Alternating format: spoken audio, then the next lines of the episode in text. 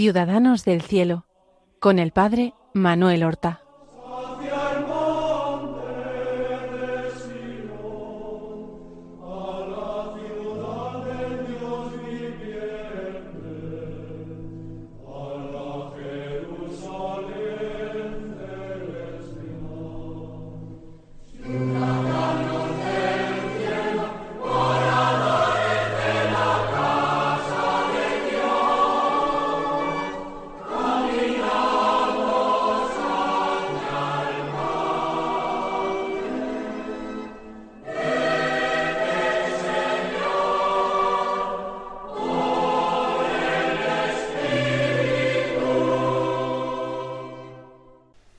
Buenos días, queridos oyentes. Damos comienzo a una nueva emisión del programa Ciudadanos del Cielo, un programa que nos ayuda a acercarnos a la vida, a las virtudes de esos hermanos nuestros que nos han precedido con el signo de la fe, que gozan ya de la perfecta ciudadanía en la Jerusalén del cielo. Y la pasada semana comenzábamos a hablar de un santo que es un santo evangélico, un personaje del Evangelio. No nos acercamos mucho a estas figuras de santidad bíblicas por la sencilla razón de que los únicos datos apenas que conocemos de sus vidas son las mismas sagradas escrituras, que ya son bien conocidas. Pero hemos emprendido la tarea de acercarnos un poco más a la extraordinaria figura del apóstol San Juan, hijo de Zebedeo, hermano de Santiago, uno de los tres más cercanos al Señor, testigos de muchos de sus hechos, en particular la transfiguración en el monte Tabor, del que sólo fueron testigos Pedro y su hermano Santiago, además de nuestro Juan, o de la resurrección de la hija del jefe de la sinagoga, Jairo, también ellos tres testigos, y de la agonía de Jesús en el huerto de Getsemaní antes de comenzar su pasión.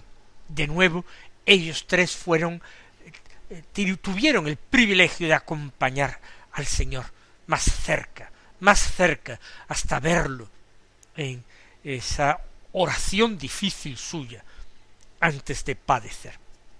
Habíamos eh, ido hablando de distintos momentos de su vida, formulando en algunas veces hipótesis acerca de su edad, de su nacimiento, dónde y cuándo, hipótesis fundadas en las mismas escrituras o en la tradición de algunos padres de la Iglesia muy antiguos que escribieron eh, ya en el siglo segundo de nuestra era. Probablemente Juan murió él también a principios del eh, siglo segundo de nuestra era.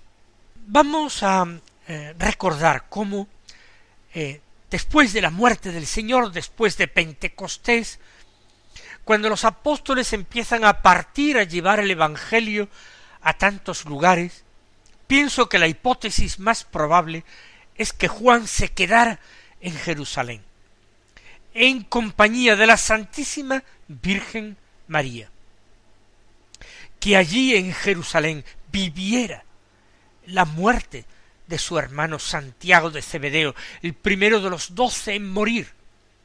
Eh, no sabemos exactamente cuándo fue la muerte de esto, pero en torno al año cuarenta y cuatro o cuarenta y cinco de nuestra era, a manos de Herodes Agripa, Herodes Agripa I, que fue el último rey eh, designado por los judíos. Un rey, por supuesto, títere como sus antepasados, pero que para congraciarse con los judíos, con la sinagoga, celosa de la popularidad de Jesús, mandó matar a Santiago, el hermano de Juan.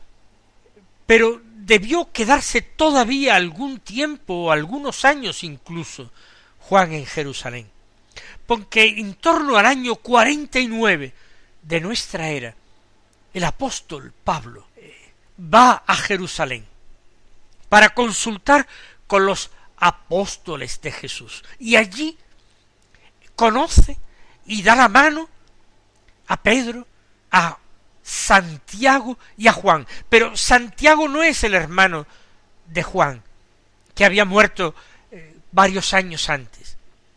Es Santiago el de Alfeo, como es llamado por su padre, eh, eh, hermano quizás del apóstol Judas.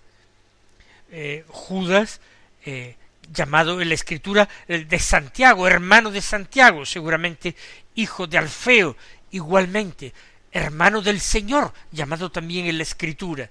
Quizás eran sus primos. Este Santiago, que nosotros llamamos a veces Santiago el menor para distinguirlo de Santiago, el de Cebedeo, fue después de Simón Pedro, cuando Simón Pedro marchó a Antioquía y luego de Antioquía a Roma, el que le sucedió en Jerusalén como jefe de la comunidad de Jerusalén, como obispo de la comunidad de Jerusalén.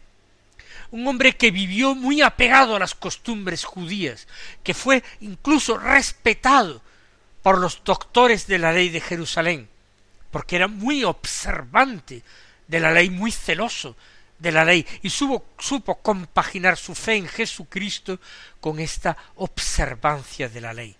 Por eso a quienes Pablo encuentra, dice que fueron apóstoles del Señor y son considerados, dice Pablo en la carta a los Gálatas, columnas de la Iglesia.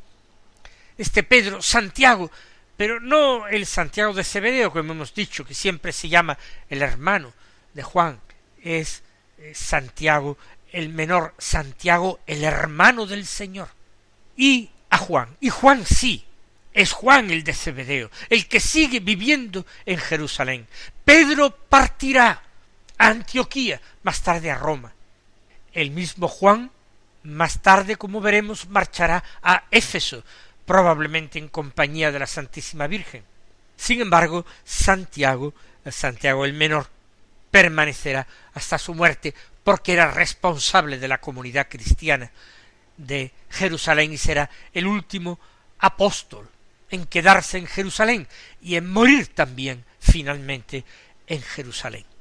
En torno al año cincuenta, posiblemente es cuando, arreciando la persecución contra los cristianos, que Juan, en compañía quizás de la Santísima Virgen, marcha a Éfeso.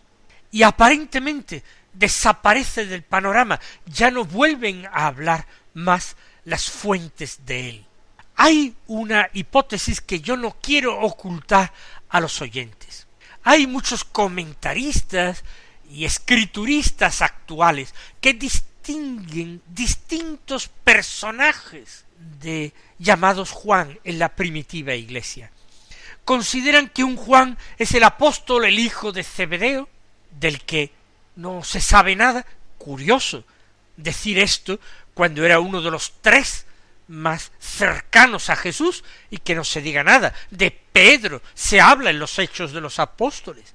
De Santiago, el hijo de Zebedeo, se afirma su muerte en Jerusalén, como hemos dicho, por orden de Herodes Agripa. Y de Juan no iban a decir nada, siendo uno de los más cercanos a Jesús. ¿Por qué desaparece en ese sentido durante años el apóstol Juan? Vamos a intentar una eh, opinión personal mía, por tanto, no es que tenga mucha validez, ningún mérito, pero les comparto lo que yo creo, lo que yo pienso. Si Juan acoge a María, María acoge a Juan, y viven en Jerusalén durante largos años, después de la muerte de Jesús, es normal que se produzca una cierta transformación.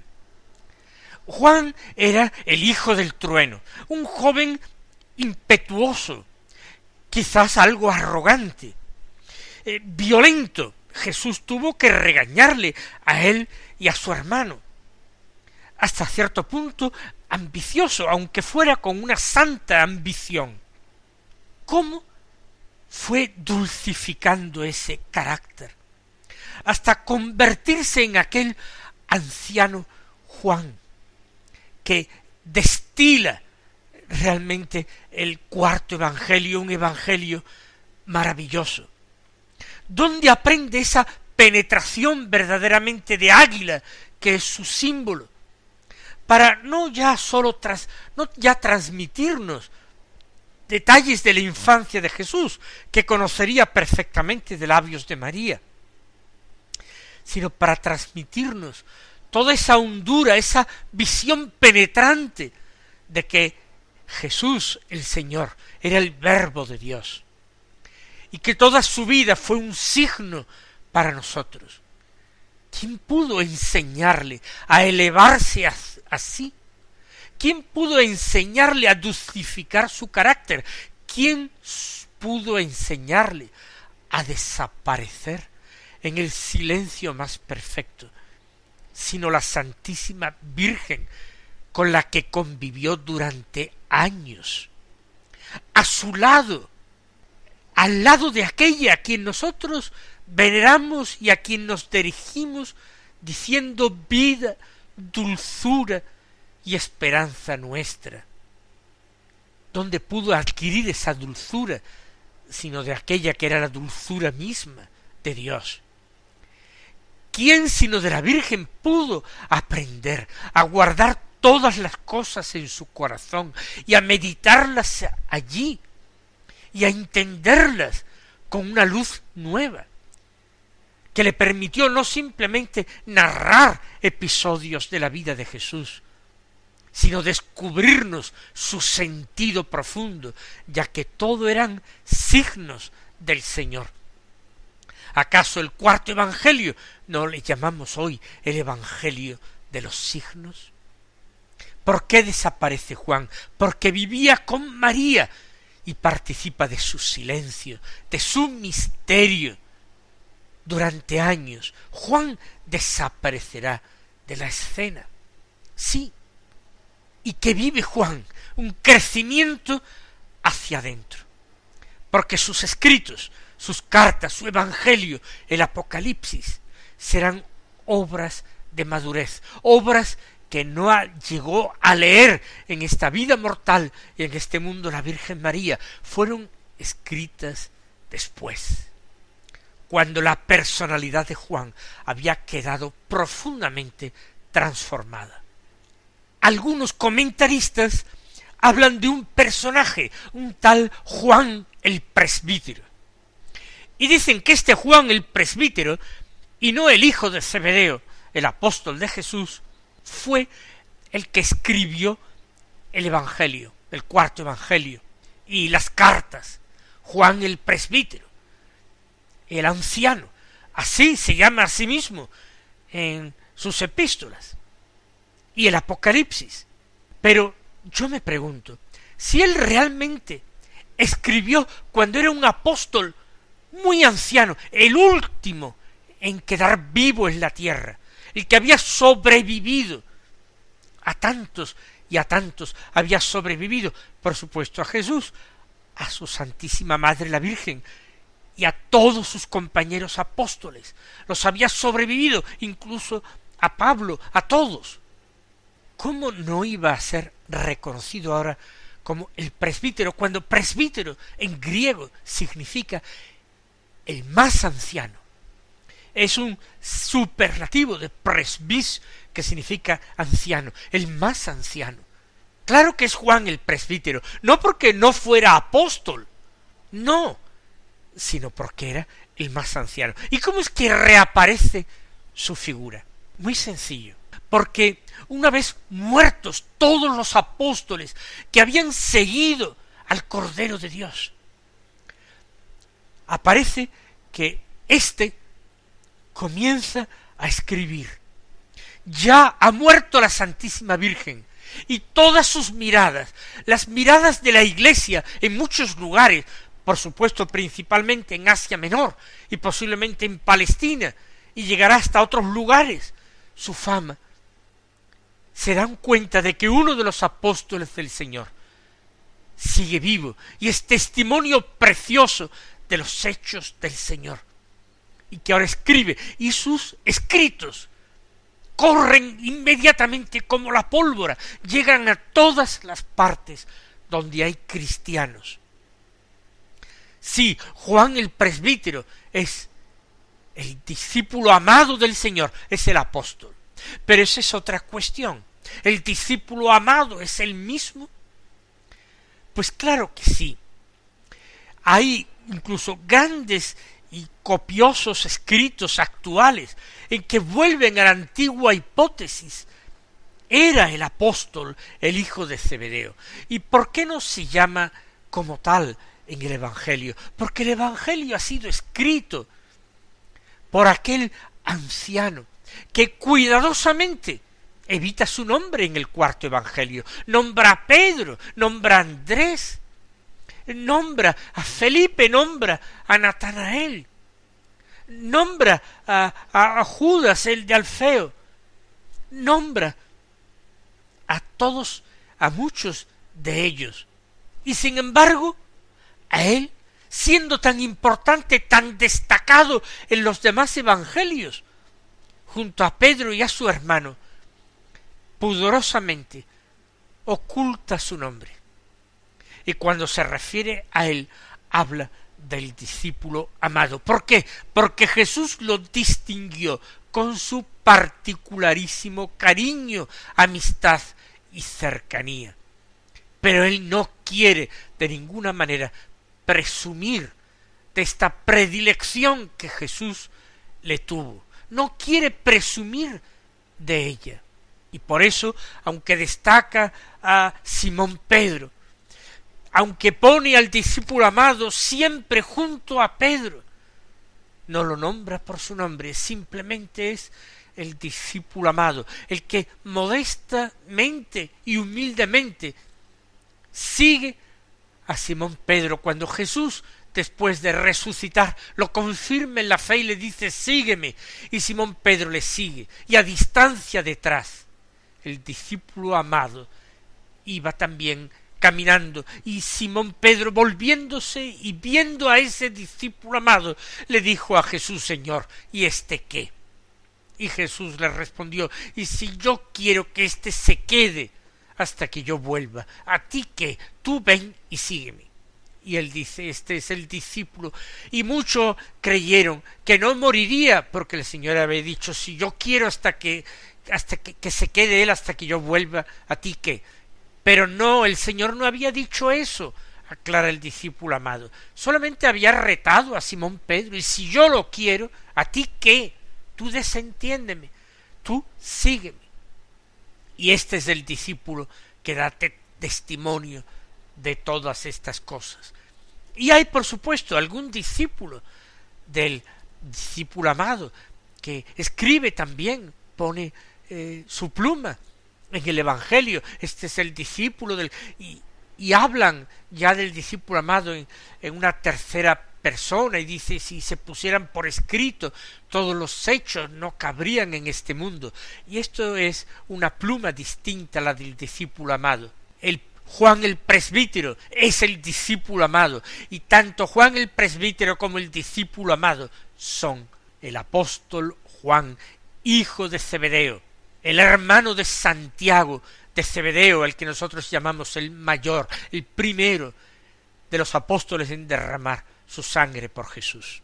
Después de la muerte de María, quizás ocurrida en Éfeso, eh, Juan sufrió persecución hay un testimonio de que lo hace comparecer ante quizás el mismo emperador para sufrir martirio, ser arrojado a una caldera de aceite hirviente de la que salió ileso. Bien, es un testimonio legendario, histórico, no estamos seguros, pero padeció persecución porque fue desterrado. Y eso sí da el mismo testimonio en el libro del Apocalipsis. Sufrió destierro en la pequeña isla, islote de Patmos. Quizás allí él recibió las grandes visiones que luego son recogidas y relatadas en el libro del Apocalipsis. Por eso Juan, el apóstol, el discípulo amado, el que acogió en su casa y fue acogido por María, el que escribe el Evangelio más elevado, el que con mirada de águila penetra en los secretos del Verbo, del Hijo de Dios, de la palabra eterna del Padre, el que siguió a Jesús, el primero junto probablemente a Andrés, el que le preguntó ¿dónde moras? el que se quedó con él hasta la hora décima, ese apóstol que ha sabido hacerse invisible durante largos años, porque ha vivido a la sombra de María y ha dejado un testimonio precioso y perfecto de cómo todo discípulo amado de Jesús tiene que ser también hijo fidelísimo de María y no tiene que buscar ningún relieve, ningún primer puesto, sino en el secreto de María vivir el silencio. Pero hay un tiempo para callar y un tiempo para hablar. Y ya en su ancianidad, el presbítero, el más anciano de los apóstoles, recibe eh, la petición del Señor de que él tiene que dar también testimonio por escrito, no simplemente con su predicación a los discípulos, esa predicación en que él repetía una y otra vez. El Señor nos dijo, amaos los unos a los otros, como yo os he amado. Hijitos, este es el mandamiento nuevo que nos dejó el Señor, que nos amemos los unos a los otros. Este empuña la pluma, inspirado por el Espíritu Santo, escribe esa bellísima primera epístola, escribirá en Patmos, quizás en el destierro, o en el destierro recibe eh, las visiones que luego conforman el libro del Apocalipsis para alentar a la Iglesia en tiempos de persecución, para mantener viva, encendida esa llama de fe y de esperanza en el Señor que no abandona a su iglesia. Este es el discípulo amado, este Juan, el de Cebedeo, el presbítero. Pues todavía eh, la semana que viene vamos a continuar hablando de él, porque merece la pena que nos detengamos y digamos algunas palabras con más detenimiento acerca de sus escritos, aunque de sus obras en la tierra no tengamos muchas más referencias.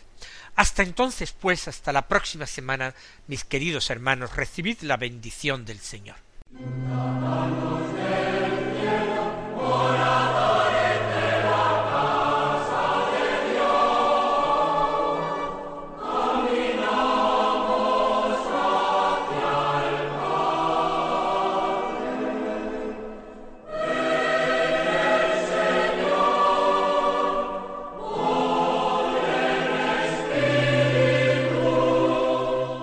Han escuchado en Radio María Ciudadanos del Cielo con el Padre Manuel Horta.